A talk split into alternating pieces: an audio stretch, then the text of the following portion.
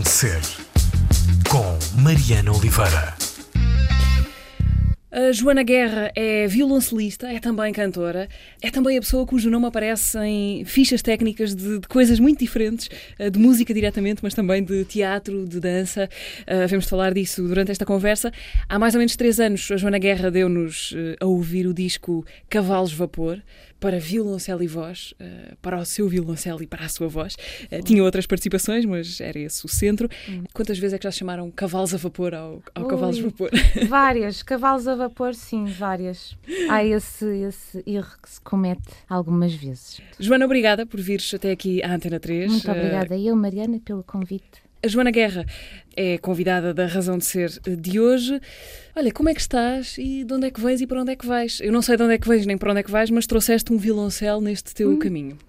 Uh, estou bem, obrigada. Sim, tive, tive que trazer este, o, o violoncelo porque a seguir vou ter um ensaio aqui também em Lisboa, portanto, matar dois coelhos de uma cajadada só, visto que eu agora uh, não moro em Lisboa, como uhum. estávamos a falar há pouco, moro na zona oeste e Neste momento, uh, musicalmente falando, uh, estou a preparar um novo disco que já está em fases finais de mistura e que espero eu saia ainda no ano de 2020. Uh, eh, este disco uh, é um disco a solo, um disco de Joana Guerra, mas conta com duas colaborações essenciais de duas pessoas que eu admiro muito.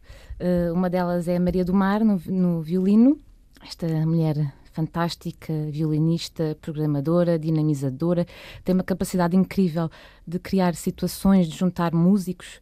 E a outra colaboração é de Carlos Godinho, eh, na percussão e nos objetos. Eu já tinha tocado com o Carlos num projeto que se chamava Banda à Parte, um projeto de improvisação, eh, do qual até saiu um disco, e eu eh, gosto muito da sensibilidade para o Carlos, para ele incluir as suas percussões na construção de uma narrativa.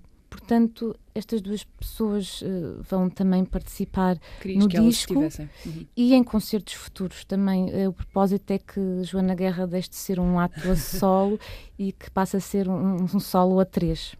Já agora explica-nos lá o que é que tu dizes que o disco já está pronto, não é? Portanto, já está, já está, já está gravado. Sim, sim. O que é que falta para quem não percebe ou para quem não domina sim, os, por... uh, os, os, mecanismos Exato, de produção musical? Sim. Tem várias fases, não sim. é? Parte de, de estúdio, de gravação Uh, a composição primeiro, não é? A composição primeiro, sim, apesar de algumas. Eu deixei algum espaço para as coisas poderem ser solucionadas em estúdio também.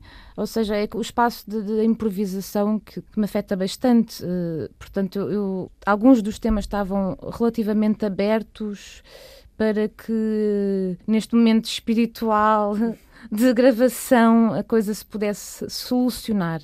Portanto, esta gravação está feita e depois passa para toda uma fase de edição, de, de, de cortes, de coisas com as quais, afinal, nós ouvindo algum tempo depois não estamos totalmente uh, satisfeitos. A mistura, colocar os instrumentos no seu espaço, no seu lugar e depois ainda a masterização. Ou seja, há um grande caminho a fazer entre gravar e depois aquilo que se sim. vai ouvir. Sim, sim, sim. Eu, eu acabei de gravar, portanto, no final de outubro creio. Mas pronto, isto também tem sido um, um processo com, com muita tranquilidade, e sim, interrupções pelo meio por eh, motivos pessoais, outros compromissos, mas eu quis que fosse um, um processo muito tranquilo, sem, sem pressas e, e, que também deixasse a música fluir e, e ouvir passado algum tempo, com alguma distanciação. Portanto, agora estamos em, estamos em janeiro, em janeiro nesta Talvez altura. Talvez nos estejam a ouvir em fevereiro. Exato. E nesta altura ainda está. Eh, portanto, eu acho que é a última fornada de mistura. Se eu também da última vez tomei algumas decisões radicais, houve algumas coisas que quis cortar. Posso perguntar para onde é que vais Sim. a seguir? Ensa vais ensaiar para quê? Eu vou ter um ensaio com a Lantana, que é um projeto recente, é um sexteto de seis músicas.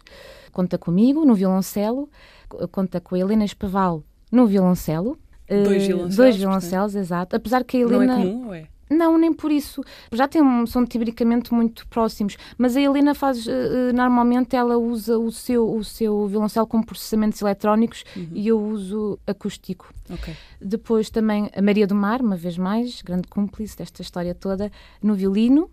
A voz com a Maria Radiz, uh, a trompetista Ana Piozic e a Carla Santana nas eletrónicas. Nós juntámos no final de 2018, fizemos uma aparição no, no, Desgraça, foi o nosso primeiro concerto. Depois disso, fomos às Maga Sessions, já em 2019. E a Lula apenas estava a ver esse concerto e gostou bastante. E então convidou-nos para fazermos parte do, de uma série de concertos, três concertos, incluídos numa, incluindo uma residência artística na ZDB. Convidou a Gelantana e nós fizemos esses concertos com a Lula Pena e foi, foi uma experiência muito encantadora. A Lula Pena era alguém com quem tu já terias imaginado ah, trabalhar? Sim, sim, imaginado, sim, em sonhos, sim, no, porque eu, okay, gosto muito da Lula. Distante. Exato, foi.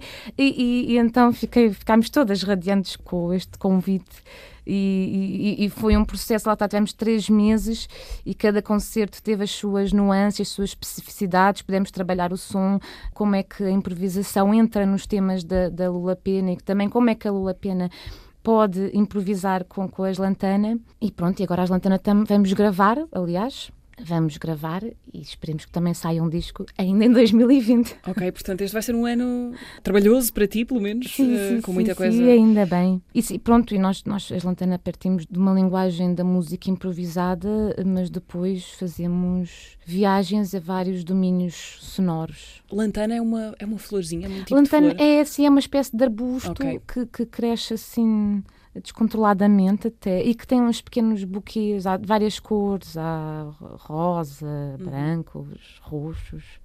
Joana, estava, estava ali a ver-te, quando nos encontramos aqui nos corredores da, da rádio, estava a ver-te chegar com, com, o teu violoncelo. Hum. Imagino que viajes muito com ele, que passes muito tempo Viajo com ele às muito, costas. Sim. Passar a vida com um violoncelo é uma cruz que já te habituaste a carregar pela uh, tua vida. Uh, sim, provavelmente uh, habituei-me, mas às vezes amaldiçoo. vou ser sincera. Porque é que não escolhi outra sim, coisa? É to, exato, sim, é toda uma logística nos transportes, até passar no, no metro, porque é, é muito curtinho. E pronto, o peso, as dores nas costas, etc. Portanto, convém até fazer algum trabalho físico de hum, alongamentos e outras coisas que eu não faço, provavelmente. Eu só faço os alongamentos agora.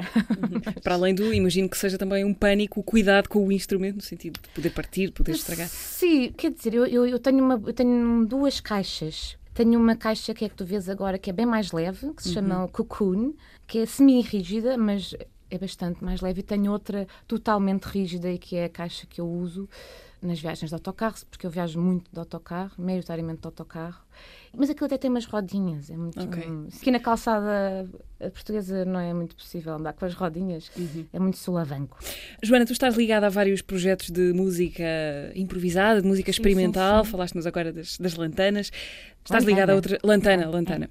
É. Estás ligada a, muita, ligada a muitas outras coisas também, mas voltando ainda aos tais cavalos que não são a vapor, são cavalos vapor, vapor e também sim, ao teu sim, disco sim. que já está gravado e possivelmente prestes a sair. O Cavalos de Vapor, fazer esse disco foi, eh, foi um momento de alguma espécie de viragem ou ponto marcante para ti? Tu já tinhas editado antes, portanto não foi o teu primeiro disco, mas que importância é que dás, agora, já retrospectivamente, porque já passou algum tempo, já passaram. que importância é que dás a ter feito aquele disco naquela altura? Aquilo foi importante Sim, para ti? Eu, de que eu ainda continuo a tocar alguns dos temas que estão sempre em mutação. Uh, quer dizer, todos os discos são sempre marcantes, eu acho. É sempre, é sempre um parto que tu fazes, é sempre uma, algo que tu tens para dizer no momento. Uh, eu tinha editado o primeiro em 2013, uh, pronto, foi uma, uma edição um lançamento um bocadinho custoso, até porque tive que gravar duas vezes, enfim. E o disco até é muito cru, também era o primeiro disco, foi gravado em casa, com o João Alegria Pé Curto, assim, muito pouco misturado, e, e isso é, é algo propositado porque também conta essa, essa história.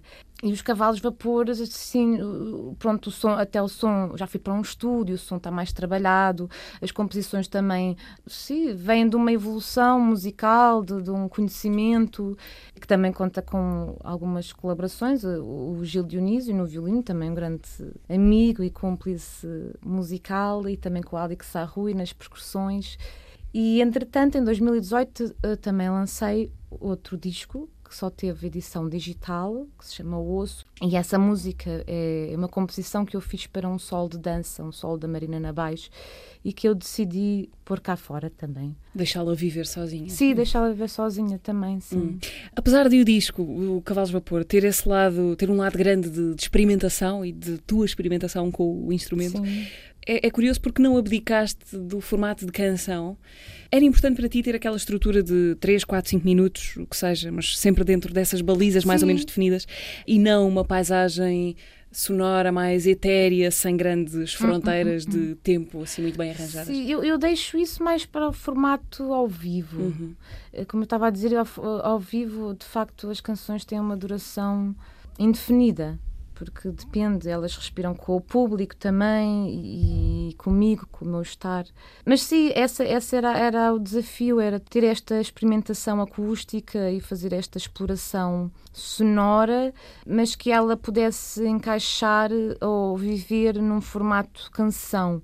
Uh, apesar que, pronto, estas canções não são muito formais, no sentido em que não há a estrutura A, B, A, B, uhum. também tem assim... Não é uma canção pop Sim, típica. não é uma canção pop, sim, sim, sim, sim. Mas pronto, uh, vamos entender por canção uma coisa que cabe ali neste exato, tempo. Exato, exato, 5 de... minutos, sim, sim, sim, sim. Portanto, era isso, também tinha sido esse o desafio que eu me tinha lançado e que, que ainda até neste último disco também vai estar, Há algum momento, Joana, em que tu olhas para o violoncelo e decides ou percebes eh, que vais começar a fazer com ele coisas que não te ensinaram propriamente na tua formação clássica? Não, não me ensinaram, não, não. Há alguma espécie de esse momento eureka, sim, em Exato. que de repente as possibilidades alargam-se e tu começas sim, a experimentar. Sim. Eh, eu comecei a estudar violoncelo uh, na minha juventude, teria eu uns, uns 15 anos, e depois a partir daí foi sempre um percurso meio de altos e baixos. Houve alturas em que eu deixei de tocar, depois voltei, depois mudei de professor, depois, entanto, fui para o Conservatório de Lisboa.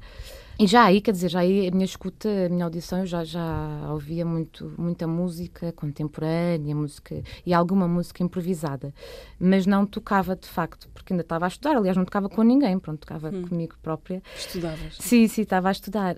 E houve uma altura em que eu fui para Paris um ano e fui para lá trabalhar, porque entretanto eu também tirei uma licenciatura em literatura portuguesa e fui para Paris estudar estudar não, trabalhar, ia lá dar aulas de português e também fui ter aulas de violoncelo. Aliás, era também esse o meu grande intuito, era ter aulas de violoncelo.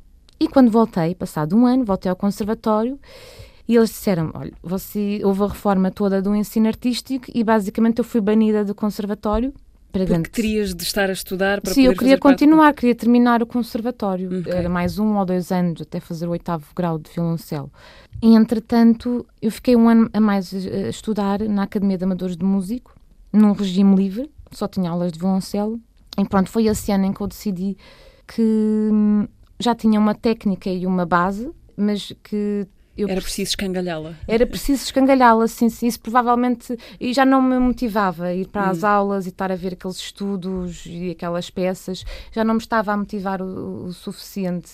E pronto, entretanto, foi se calhar a ruptura ali em que, onde eu fiz o caminho por onde seguir à procura de uma linguagem mais pessoal e mais experimental que me tocava mais. Quando dizes que, que tiveste períodos em que deixaste de tocar, Sim, foi claro. zangaste com o instrumento ou com o ensino Não, da música? porque pronto, foi no início, estava okay. a estudar, a juventude, depois fui para seis meses de Erasmus, então... Foste de Erasmus dizer, para onde? Para a Itália. Uhum. E então, pronto, o violoncelo gostava muito, mas ainda não estava ali não se tinha definido de facto como aquilo que eu queria fazer na vida. E portanto, sim, acho que também é importante às vezes estes, estes recuos para olharmos para o futuro e percebermos aquilo que, que de facto nos faz sentido. É curioso porque há, há muitos músicos, pelo menos essa história repete-se algumas vezes, músicos que vêm de uma formação clássica uh, e depois seguem outros caminhos, mais uhum. pop ou mais experimentais, e dá a ideia que há sempre um momento que há um grito, é preciso um grito do Ipiranga, sim, sim, sim, uh, uma vontade de independência ou de libertação que, ou às vezes de rejeição sim, dessa que se vem outra construindo, né? É, é um grito que se vem, que se vem construindo dentro de nós. E eu, eu, de facto, eu estava no conservatório e muitas vezes não me sentia não sentia muito que pertencia ali, até porque é um sistema de. Mas já tinha a ver com a minha idade avançada, pronto, não era avançada, mas naqueles cânones. Uma idade avançada aqui era o quê? 20, 20 anos, 20 pronto, naquele, na, mas naquele formato de, de, música clássica, que é o gênio, que tem que começar aos 6 anos. Então parece às vezes que estamos sempre a querer formar solistas uhum. e, o, e o resto não interessa muito. Pronto, tu não és solista, já se viu, pá, já se viu logo à partida. E, mas não, cada músico tem, tem as suas possibilidades, não é? Até nas suas fraquezas há possibilidades de criar eh, uma, uma linguagem. Uh, E um caráter, claro. E a música clássica não deixa essas fraquezas, eh, essas fraquezas nunca muito, brilham, são sempre de- fraquezas. Gosto muito de música clássica e até gosto de tocar, claro, obviamente. Mas pronto, não era essa, não era essa a minha, a minha Uhum. via. Ah, Curiosamente, uma das coisas que tu fizeste no ano passado foi ah, ajudar o gajo a completar O a gajo, sua, sim, sim, sim, a sua volta pelas quatro estações. Yeah. O gajo é o projeto do, do João Moraes. Vejo, sim. Ah, e as quatro estações foi a Uau, empreitada que epopeia. em quatro EPs que ele lançou Num ano só. todos no ano passado, exato, Sim, sim, 2019, um por cada estação do ano e por cada estação de comboios de Lisboa. Tu entraste numa ou várias dessa- destas Eu entrei no- numa, numa estação, Portanto, num EP, num, num dos EP, EPs. Que agora falta já não sei qual é a estação de Santa Apolónia. Creio que é de Santa Apolónia, sim, sim, sim. Ok. E, e pronto, já tinha cruzado o João anteriormente, já, já nos falávamos. Pronto, ele ficou muito interessado com a minha sonoridade, então eh, convidou-me para participar num dos temas dele que se chama 4 Minutos de Paz. Não é de guerra, é de paz, sim, eu chamo guerra, mas sou uma pessoa pacífica, apesar de tudo, às vezes. E pronto, e desafiou-me para colaborar num tema com ele e apresentámos agora em dezembro no Clube Ferroviário. Foi o lançamento do último EP que faltava nesta caixa de discos. Era a última estação que faltava, exato. Estava-me a lembrar de trazer o gajo aqui para esta parte da conversa em que falávamos da tua relação com a música clássica, porque curiosamente ele foi alguém que veio, fez o caminho, não diria inverso, mas Sim, sim, sim. alguém que vem do punk rock para Exatamente. pegar numa viola campaniça eh, e para começar a fazer aquela exploração Uhum. inovadora, mas uma exploração mais folk da- das raízes da música portuguesa. Às vezes as pessoas encontram-se no mesmo sítio, mas vêm de, de sítios muito, muito diferentes. É coisa das multidireções, às vezes, não é? Uma pessoa pega numa ideia e essa ideia depois vai se desconstruindo e vai tomando várias direções. E, e às vezes até direções que nós nem estávamos a contar com elas e também onde encontramos o, para, o paradoxo também e o conflito. E tudo isso faz parte da, da construção de, daquilo que tu queres fazer realmente, não é? E não ficar preso a uma ideia original, porque ela. Ela vai sofrer muitas atenuantes e vai ser abalada por muita coisa. Joana, há instrumentos mais versáteis que outros? Eh, ou a versatilidade que está. tem a ver com, com o músico. Na cabeça de quem olha sim, para eles. Creio que sim, creio que sim. Acho que sim, essa versatilidade vem toda do músico e do que ele, que ele quer fazer o seu instrumento.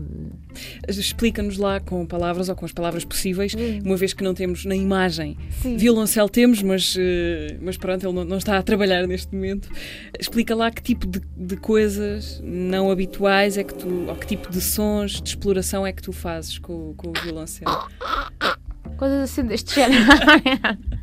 Não, é chamadas extended techniques, eh, Hum. técnicas, técnicas estendidas. Thank you.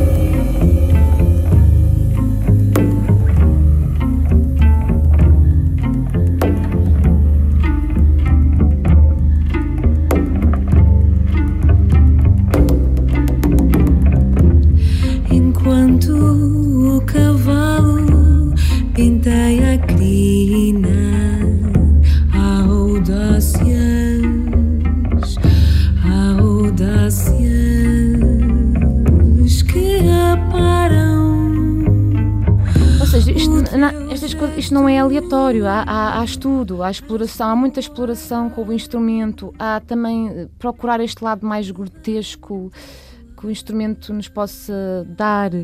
Às vezes o, o som feio, eu não acho que ele seja feio, mas procurar às vezes este som feio, estranho. E é tudo uma, uma grande. É um trabalho, é um trabalho com o instrumento, eh, bater no instrumento. Ou seja, e estas coisas não são por acaso, não é? É porque eu sei porque é que eu faço isso ou porque é que eu num concerto eu posso fazer um, um som mais estranho, eh, porque eu quero dizer alguma coisa naquele momento. O violoncelo na- nas tuas mãos é também, às tantas, um instrumento de percussão? Pode Eh, ser, sim, sim, pois também ao, para cá- ao- a brin- a trazer objetos hum, exteriores, não é? Por exemplo, pôr molas nas. eh, Portanto, o que se chama um, um instrumento preparado. Uhum. Pôr molas nas cordas. ou outro tipo de, de instrumentos que façam uma fricção com a corda e, e eu ao tocar a corda, quer seja em pizzicato, ou seja, com o dedo, Uhum. ou em- com o arco, em fricção com o arco, faz um, um, um som. Ou seja, é uma, é uma, uma transfiguração do, de um instrumento. E lá está, isto vem de um, de um trabalho, esta procura, querer descobrir eh, até onde o instrumento eh, pode ir também brincar com dinâmicas, eh, até, até ter uma afinação que não a formal no instrumento. Normalmente o violoncelo vem afinado por quintas, ou seja, destruir esta, esta afinação por outra afinação já fica corda solta, mas já fica de repente um- uma coisa mais estranha. Quando tu dizes que é importante para ti, ou melhor, que é importante para ti, tu sabes porque é que estás a fazer aquilo e há técnicas e é importante isso para ti para não fazer de forma gratuita, para não destruir por destruir a Não, sim, convenção. sim, sim, sim, sim, claro, eu acho que destruir. Quer dizer, às, às vezes, claro que faz o seu sentido também, às vezes, destruir por destruir, dependendo do que é do ponto de partida, não é?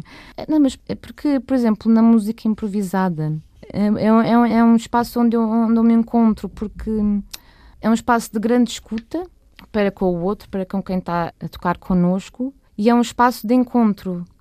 E nesse encontro nós procuramos, eh, no fundo, é, é uma libertação e, e não, não procuramos o belo, uh, nós procuramos é uma, é uma, uma, uma forma de nos libertarmos e, e de, de comunicarmos, se calhar fora de alguns cânones mais eh, instituídos e institucionais. Tu tens que saber o que é que queres dizer e se calhar até podes não ter nada para dizer, então não dizes nada.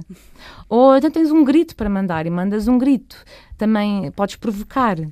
É todo também um jogo, de- é um diálogo, no fundo, onde as pessoas de facto têm que se ouvir. Tens histórias de indignados, Indignados. que, não, que decidem manifestar-se no momento do concerto em relação àquilo que tu estás a fazer. Não, Ou, regra geral, as pessoas são civilizadas em momentos ah, da, momento da só tive um momento de indignação, mas eu acho que já estava um pouco embri- embriagada a pessoa, eh, porque era um. Mas de resto, não costuma hav- haver essa indignação, pelo menos assim falada em voz alta.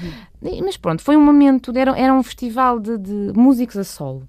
E, e esta pessoa provavelmente queria ver uma espécie de eh, Legendary Tiger Man, ou seja, um homem de guitarra e a tocar bateria. E apareceu-lhe uma mulher a e tinha tocar uma mulher a tocar violoncelo, a cantar, a tocar uns, uns pedais, e antes de mim tinha havido, havido uma pessoa com uns, uns órgãos a tocar umas coisas muito experimentais. Pronto, e essa pessoa, se eu estava muito indignada. Mas eu. E como é que manifestou essa indignação? Ai, já não. Aos gritos, gritou qualquer coisa e saiu porta fora. E... Joana, vamos lá eh, dar um bocadinho de música Ok. a isto. Ehm, É isso, vamos lá. Uma das escolhas que tu me deste para esta conversa é a Meredith Monk com Pois. Under Street. Imagino que ela tenha sido alguém importante para ti. Foi, pronto, eu aqui, aqui o, o, o enfoque foi, foi na artista, de facto. Este Under Street é, do, é de um disco, é do início da carreira dela, do início eh, dos anos 70, aliás, o disco. E, e, e sim, porque eu, gosto muito, eh, pronto, o universo sonoro da Meredith Monk, que é uma, uma senhora música, compositora, performer, coreógrafa, cineasta, e pronto, se esta eh, interessa muito a experimentação vocal que ela faz e o som, por vezes, quase minimalista que acompanha esta, esta expressão vocal que é sui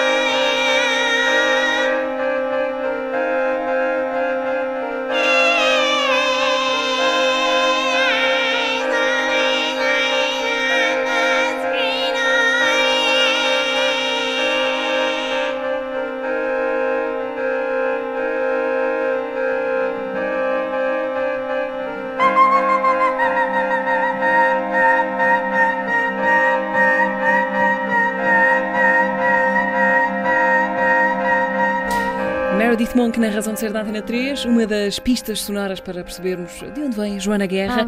A Joana Guerra está na Razão de Ser hoje da Antena 3. Joana, é importante para ti hum, ir experimentando ao vivo antes de assentares as coisas num disco? Fazes isso? Sim, sim, sim, faço, faço. Aliás, fiz sempre nos discos, com exceção do último. O último foi o inverso. A maior parte dos temas eu não, não fiz ao vivo eh, antes de gravá-los. Eh, mas nos anteriores eu já tocava quase os temas todos ao vivo. Lá está, para ver até onde é que eles podiam ir, eh, para depois então eternizá-los nesta coisa da gravação e do disco. Este já tem nome ou não? O Cavalos Vapor vinha de uma inspiração literária, Era salvo erro, do Nuno? Bragança. Nuno sim, Bragança, sim, sim, A sim. Noite e o Quer Riso. dizer, eu, eu andava com a ideia do, do- da vaporização, ou seja, tem imagem de força, imagem de força, peso, mas que depois se torna ligeira, que se evapora. E um dia, por acaso, estava a ler o Nuno Bragança, eu andava ali há muito tempo à volta do nome, estava gostoso sair, e um dia estava a ler o Nuno Bragança e ele refere lá cavalos vapor. Eu disse, uau, dei um pulo da cama, lembro perfeitamente, é isto. E ainda não tiveste, já, tens, essa- já tiveste essa iluminação com este? Já, já. Aliás, este, este disco foi tudo um bocadinho o inverso de todos Ok. os outros. É, muito curioso. Porque eu já tinha nome, já tinha. Ou, ou seja, o nome eh, surgiu conforme as músicas foram surgindo, o conceito, a imagem, a estética que eu quero. E sim, pois claro, o, o som, a sonoridade. Joana, Mar Planície. Mar que, Planície. O que é que estas palavras te Sim, dizem? Mar Planície foi um projeto eh, no qual eu co- colaborei a, a convite do saxofonista Carlos Martins e que se estreou ano passado em Évora. Foi ali no pino do 15 verão, de agosto, 15 de agosto. deviam estar uns 40 graus. Estavam, Eh, estavam. tanto Na Praça do Giraldo, na em Praça Évora. do Giraldo, O concerto foi à noite. mas- E a premissa do, do- desse projeto era, era, de facto, fazer uma fusão entre o canto alentejano e o jazz. Portanto, e o meu papel eh, nisto tudo, visto que eu não sou. Não toco jazz puro e duro. eh, Pronto, o meu papel, no fundo, era trazer, eh, através da minha, do meu violoncelo e também muito do canto, eu, cantei bastante nesse concerto, era trazer esta hum, noção de paisagem, paisagem alentejana, paisagem, o monte alentejano. Portanto, sim, eu trouxe um canto mais experimental, eh, que entrosava também com os, os músicos. Esse concerto teve, era com o grupo de cantares de, de De Évora. Évora, exato, exato. E depois com com um super grupo de, um super grupo, de, de- sim, de músicos de jazz super português, grupo. eh, o Carlos Martins Carlos saxofone, o João Paulo Esteves da Silva, João Paulo Esteves. o Carlos Barreto, Mário Delgado, Alexandre Frazão, era assim o...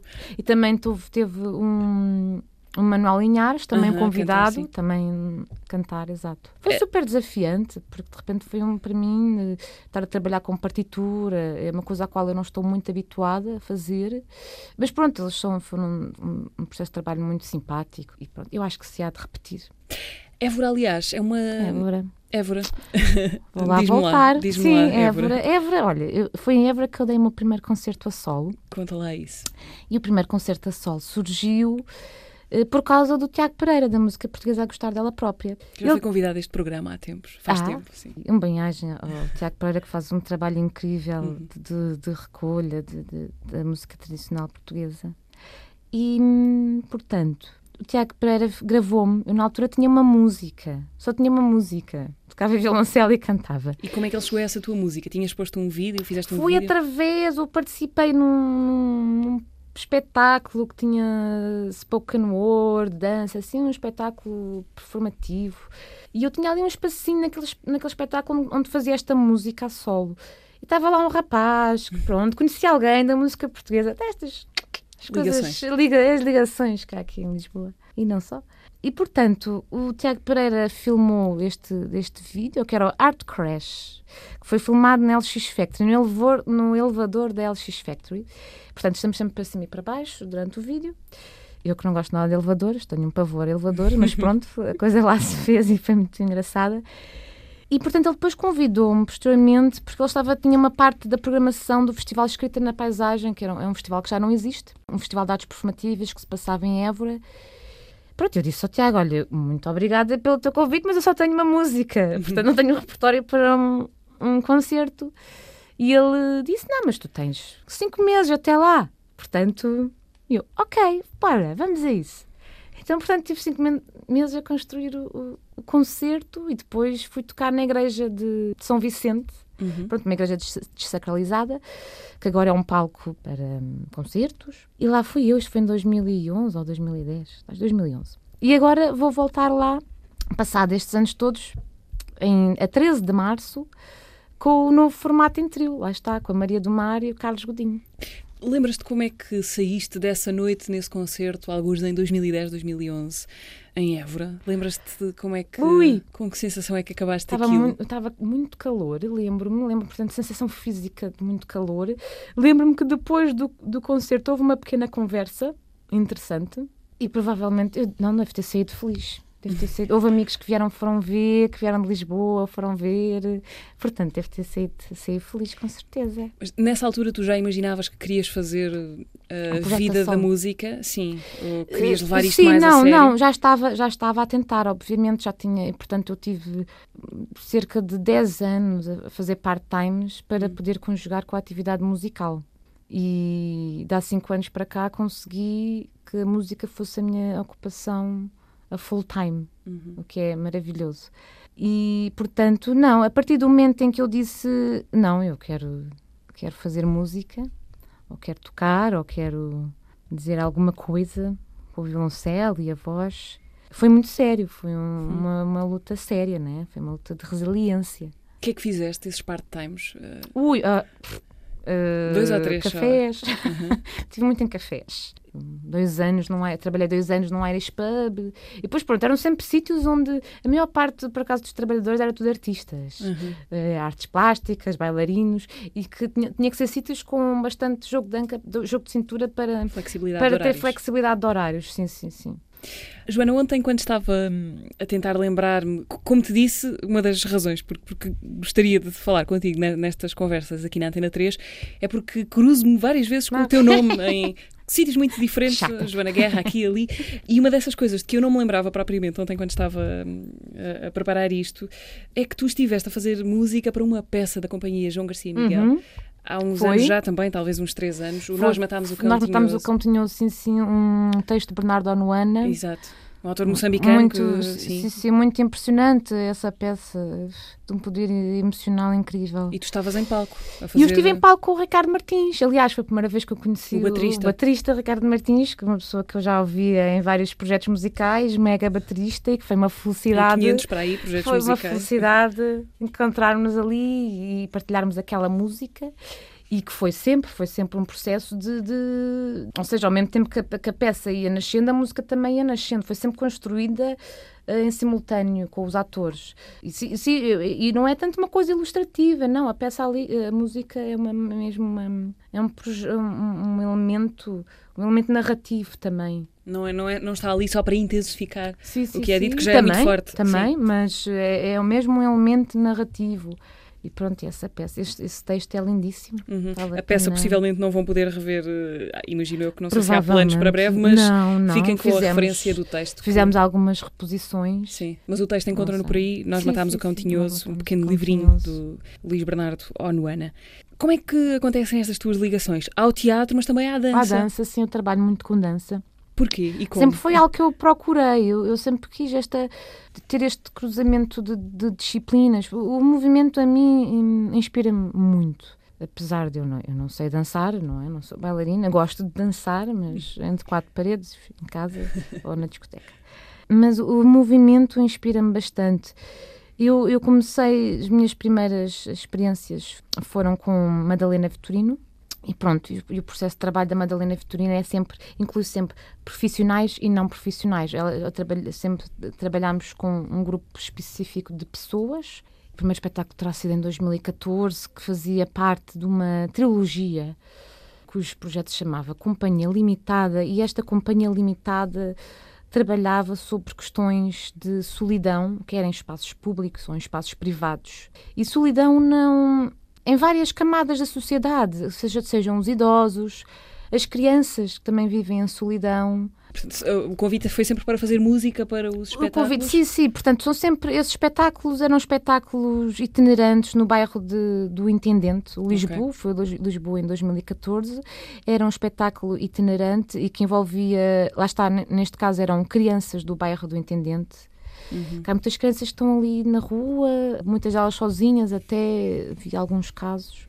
E é sempre um processo muito mágico onde eu cresço muito, eu cresço muito e aprendo muito com estas pessoas. E a música nasce muito destas situações. Uhum. Eu não é preciso procurá-la muito, ela está ali nos ensaios, nós ensaiamos todos juntos e, portanto, a música brota sempre destas situações, destas, destas pesquisas também. E depois voltámos eh, a encontrar-nos noutro espetáculo que era a Estação Terminal, também ainda dentro desta trilogia Companhia Limitada. E a Estação Terminal trabalhava com estas pessoas que vivem um bocadinho à margem da sociedade. Pessoas com doenças mentais, transexu transexuais, pessoas numa situação de, de sem-abrigos, uh, cegos.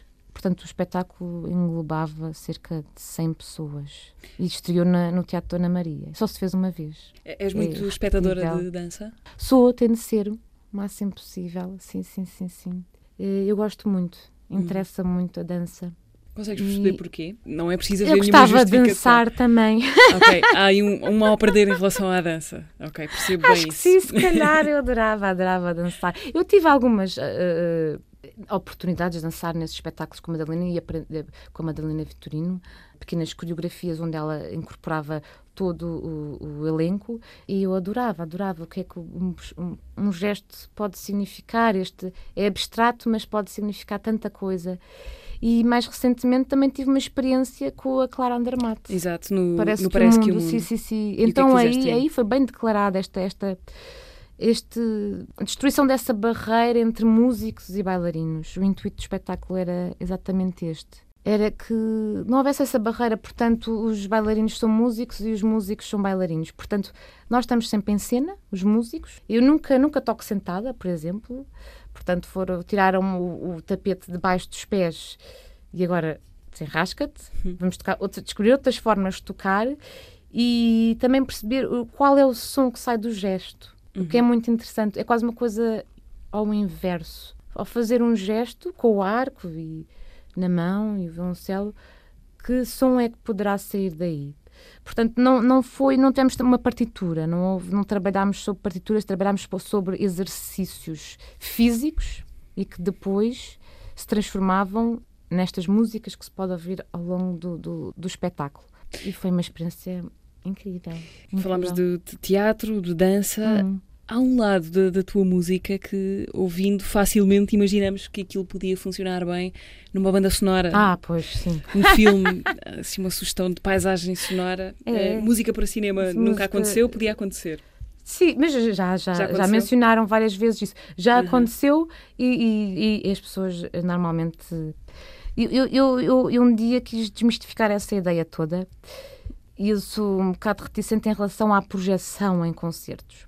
E um dia pedi ao Carlos Godinho, ao tal percussionista de quem falámos no início da emissão, e que também é cineasta, também trabalha vídeo e imagem, e fiz-lhe uma, uma proposta que foi: olha, vamos fazer um concerto Portanto, concerto de sol, vamos ter uma, umas projeções, pá, mas eu quero destruir essa ideia idílica e porque a minha música remete a certas imagens uh, de paisagens, mas vamos destruir isto tudo. Então foi muito interessante a seleção de imagens que ele trouxe do mais banal que pode existir, uma lareira, uma família russa. Super. Aquilo pode, podia parecer nonsense, mas eu, eu, eu adorei esta, esta desconstrução. No fundo, era uma grande provocação também. Estava, estava ali. Uhum. Isto na altura fizemos no RDL ali no, no Regueirão dos Anjos. Portanto, também espaço ideal para provocar e para disrupções. Mas sim, o, já colaborei em cinema com o João Botelho e de outras vezes foram noutros documentários, sim, pronto, mas as pessoas aí pedem músicas porque okay. gostam está. para usar músicas sim, sim, sim, sim, sim, sim. Uhum. Bom, vamos lá ouvir a tua okay. segunda escolha. O que é que vamos ouvir agora? Vamos ouvir Skeleton Crew. Skeleton Crew. Então explica lá sim. o que é que vamos ouvir, em especial quem é que está atrás do violoncelo. É muito ouvir. importante. Uh, eu gosto muito desta banda porque eh, tem músicos que eu gosto muito, tem o Fred Firth, mas uh, especialmente o Tom Cora, que foi um, um, um violoncelista já falecido no final dos anos 90, ele faleceu precocemente, jovem. E é, e é, e é pronto, é um, é um violoncelista bastante experimental e que foi assim das minhas primeiras referências no violoncelo. Ou seja, ou, ou noutro tipo de violoncelo, o qual eu andava a procurar e os Skeleton Crew fazem este, este é uma banda de, de rock experimental, de jazz, de, de, de experimentalismo e, e, na altura fiquei muito fascinada porque hum, como é que o violoncelo quase parece tem, tem um papel quase de, de uma suposta guitarra elétrica, vá, faz riffs uhum. e super amplificado e, e pronto, nesta, quando eu estava nesta procura e nesta descoberta e fiquei bastante hum, impressionada e pronto, e o Tom Cora de facto é, é um dos meus músicos de, de referência. Esta que vamos ouvir chama-se uh, The, Hand That, Bites In. Ok, Skeleton Crew.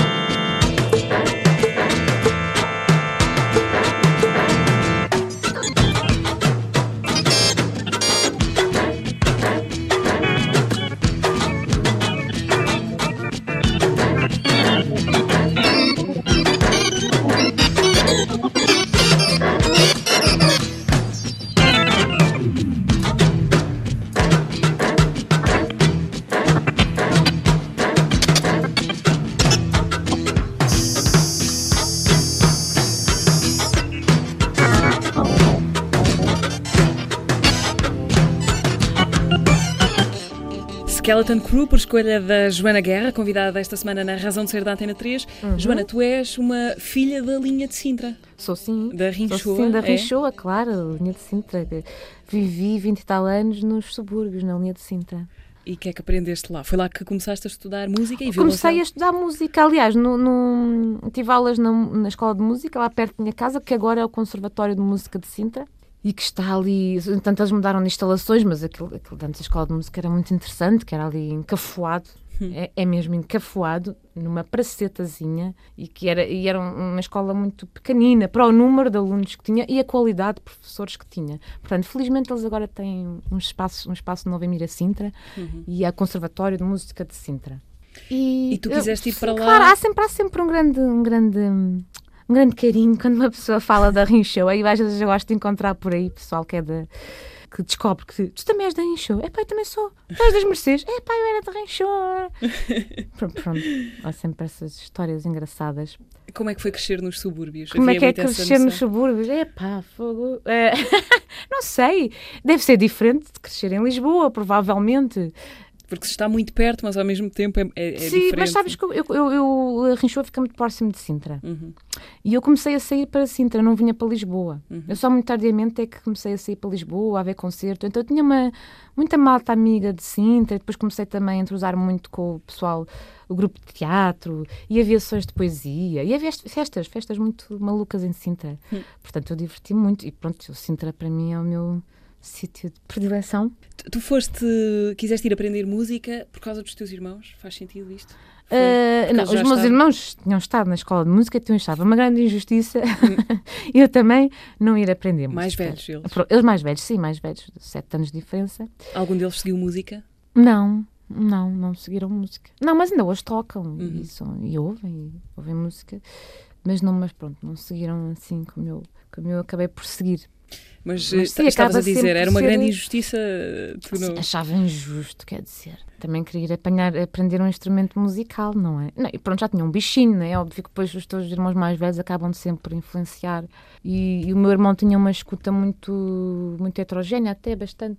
Ele ouvia bastante jazz, eh, rock. A minha irmã também ouvia música clássica. Portanto, eu tinha dois irmãos, assim, eles complementavam-se e era ótimo porque eu, assim, pescava, assim, bem referências de um e de outro. E, e pronto, e depois lá fui. E olha, o- Pronto, o, assim. o canto, onde é que aparece no meio disto? Porque foste estudar violoncelo? é? Sim, eu, não- canto. pronto, eu não estudei canto. Eu, eu- eu, hum, fiz parte de um coro durante cinco anos. Eu adorava. Era um coro que fazia repertório clássico, mas também fazia repertório tradicional português, eh, contemporâneo. E pronto, e então deu-me assim uma base, deu-me assim alguma técnica. Foi bom, foi muito bom. Foi uma boa aprendizagem. E Eu Uhum. adorava, adoro cantar, adorava cantar no coro. E às vezes juntávamos com a orquestra. É um poder mesmo de arrepiar assim os, os pelos do braço. E depois o passo para, para dares tu a voz ao teu próprio projeto foi uma coisa óbvia para ti? Ou Sim, resististe a essa ideia? Não, não, não, não resisti, não resisti. Não, depois, no início, pronto, eh, era mais confuso para mim, mas também resguardava-me sempre muito atrás do violoncelo, não é? O Uhum. violoncelo é interessante porque a pessoa senta-se, o violoncelo está ali eh, à nossa frente, nós abraçamos o violoncelo, então estás sempre assim meio. Parece que estás, eh, queres ali, estás protegido pelo violoncelo. Uhum. Mas hoje em dia, hoje em dia não, aliás, eu até quero cantar mais. Eh, depois, pronto, depois comecei a ouvir várias cantoras, a pesquisar muito eh, sobre experimentação vocal eh, e pronto, e, tentar encontrar, lá está, uma forma de me expressar eh, o mais honesta possível, não é? Joana, estamos quase, quase a acabar isto, mas Ok. eh, ainda queria, queria saber mais sobre. Falámos disso há bocadinho na conversa, mas ficou. Depois a conversa foi para outros lados e eu queria saber mais sobre o ano em que tu estiveste em Paris. Ah, o ano que Porque estive em Paris, disseste sim, que tiraste uma licenciatura tirei em literatura. em literatura portuguesa, na Estiveste Nova. a ensinar português em, Tive, em Paris. Pois, eh, por motivos, também tinha lá o meu, o meu namorado. Ok. Que é- E- parece uma cidade ótima, não é? É um clichê, mas parece uma cidade ótima Sim, durante um de- ano, durante um ano foi boa, já fui há uns anos atrás. hã?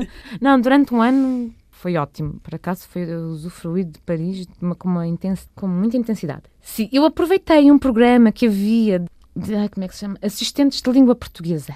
Pronto, aproveitei este programa, mas o, o que eu queria era, eh, para além de ter com o meu namorado, obviamente, na altura, eh, e também queria estudar violoncelo lá e, e pronto, e perceber a cena de Paris e o que é que estava a passar lá e pronto. Felizmente fui colocada perto de Paris, nos arredores de Paris, eh, pronto, onde, em Argentei, pronto, tive muito com a comunidade mu- portuguesa, onde tem uma grande comunidade portuguesa, a dar lá aulas, portanto, neste programa, e consegui eh, uma vaga eh, num conservatório, portanto, na periferia. É, é relativamente simples e fácil. Quer dizer, em Paris, Paris é difícil. No meu caso, era difícil conseguir um professor. Sim. Mas indo aos conservatórios de- da periferia, que ficam mesmo à saída de Paris, eu estava no conservatório de Surrennes, depois de lá de France, duas estações, e estava lá. Pronto, então tive um professor incrível, e estive lá durante um ano, e também fiz parte da orquestra de- do conservatório, que era, também teve um projeto com um quarteto de jazz, foi super interessante. Pronto. E depois tentei ir às jam sessions de Paris e ver o que é que estava a passar em Paris, estar com outros músicos. Foi bom, mas é um, um ano, pronto. Paris é uma cidade monumental e foi incrível. Muita, muita. Eu descobri muito, muita fotografia, por exemplo. Foi um ano em que eu fui a muitas exposições de fotografia. A fotografia foi uma grande descoberta nessa altura.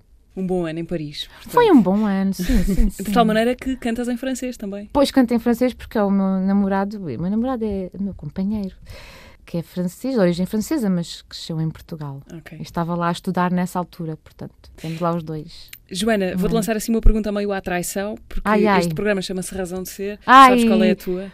Ai, pai, coisas complicadas. Isto é sempre ser. aquelas, aquelas, aquelas. Sim, eu não quero racionalizar isto muito. Razão de ser. Portanto, a razão de ser é sempre tentar encontrar esta, esta, esta libertação e, esta, e, e tentar encontrar esta expressão o mais honesta possível. E, e sim, sempre indo de encontro ao, ao- a um- uma ideia de, de bem comum também. Acho que é Uhum. muito importante. Hoje construímos uma ideia de bem comum e de, de comunidade. Joana, muito obrigada por teres Muito obrigada até aqui. eu, Mariana. E diz-nos lá porque é que queres ouvir o Moondog. Ai, Moondog, porque é uma música que eu adoro. Podia ter sido qualquer tema. Uhum. Eu gosto deste tema e achei que calhava bem num sábado de manhã.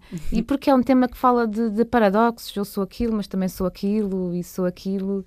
E pronto, eu, eu gosto muito do universo e a história de, de Moondog é uma história bastante incrível. Este viking da Sexta Avenida. Foi um compositor e músico, poeta, e que hum, aos, na sua juventude sofreu também um acidente com dinamite, e o- o que fez com que ele perdesse a visão, e que a uma certa altura optou as, as ruas de Nova Iorque como a sua casa, então teve anos onde vivia, e vestido de, do deus nórdico Odin. Sim. Fica aí Portanto- o Moondog, I'm This, I'm That, foi o tema que tu escolheste. Sim. Joana, muito obrigada por teres vindo Muito obrigada até Antena eu. 3. Ah, olha, tem um bom ano. Ah, espero que seja um Igualmente. ano de, de Claro. boas realizações para, para ti. todos. Sim. Joana Guerra foi convidada da Razão de Ser deste sábado. Joana é violoncelista, é cantora e é todas as outras coisas que estivemos a perceber ao longo Ui. desta hora. Esperem um disco novo ou dois discos novos, talvez, da Joana em 2020. Esta conversa fica, como sempre, disponível em podcast. Pedro Costa e o Coyote já a seguir na Antena 3. Boa tarde e bom fim de semana.